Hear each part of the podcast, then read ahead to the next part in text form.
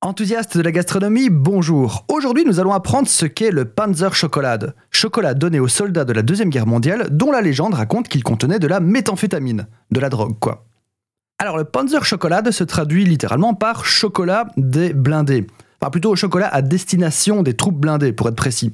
Mais vous avez peut-être entendu plutôt le terme Flieger Chocolade, qui veut dire le chocolat de l'aviateur.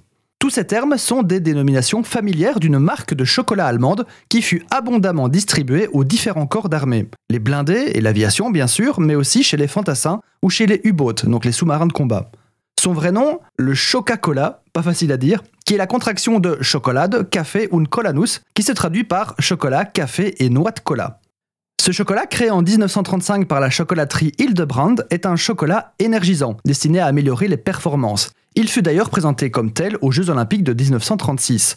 Il fut tout naturel d'en équiper les troupes militaires lorsque la guerre éclate en 1939. La guerre est une activité fatigante et le besoin de stimulants artificiels est un petit peu une fatalité. Alors, en histoire militaire, les drogues de combat sont un fait avéré pour tous les camps et toutes les époques. Eh bien, contrairement à la légende, le Coca-Cola ne contenait que de la caféine et de la noix de cola, et du chocolat aussi bien sûr, mais en tout cas pas de drogue. Alors, bien sûr, si le troupier n'avait pas de drogue dans sa poche gauche avec le Coca-Cola, c'est qu'elle était dans sa poche droite. Mais en tout cas, elle ne venait pas du Coca-Cola.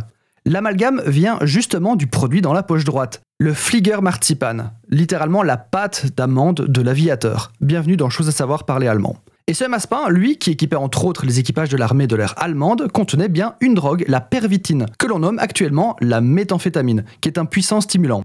Petite parenthèse, c'est cette même drogue qui est au centre de la série Breaking Bad. Alors, on pourrait penser que ce chocolat, donc le Coca-Cola, est un vestige des temps anciens.